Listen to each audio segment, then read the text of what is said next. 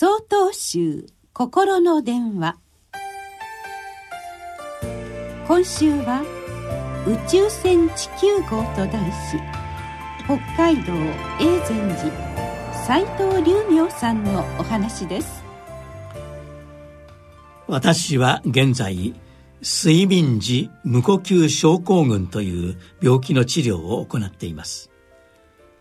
CPAP という名前の医療機械を病院からレンタルし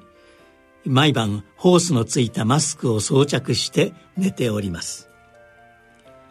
無呼吸状態になると自動的に空気が鼻に送り込まれてきますので現在は安心して睡眠をとることができます。地方へ出かける時はもちろん肌身離さず持っていきます。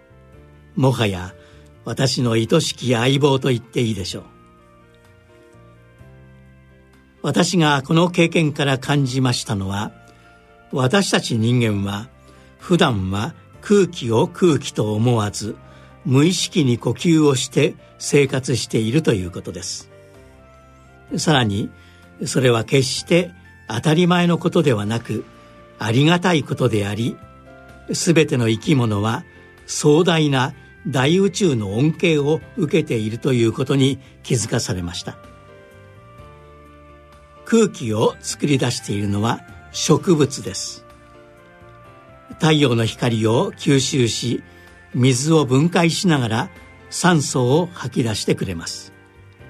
この光合成という仕組みのおかげで当たり前の呼吸ができるのです。またそこには海の水が雲となりまた雨となって地上に降り注ぎ川から海へ戻っていく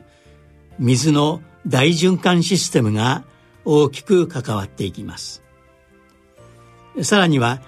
地球の24時間の時点や365日の公転はそのまま太陽の光の恵みに直結します。私は呼吸から大宇宙との関わりをおもんぱかり。今まで以上に地球を一隻の宇宙船と捉えるようになりました。そしてそのことは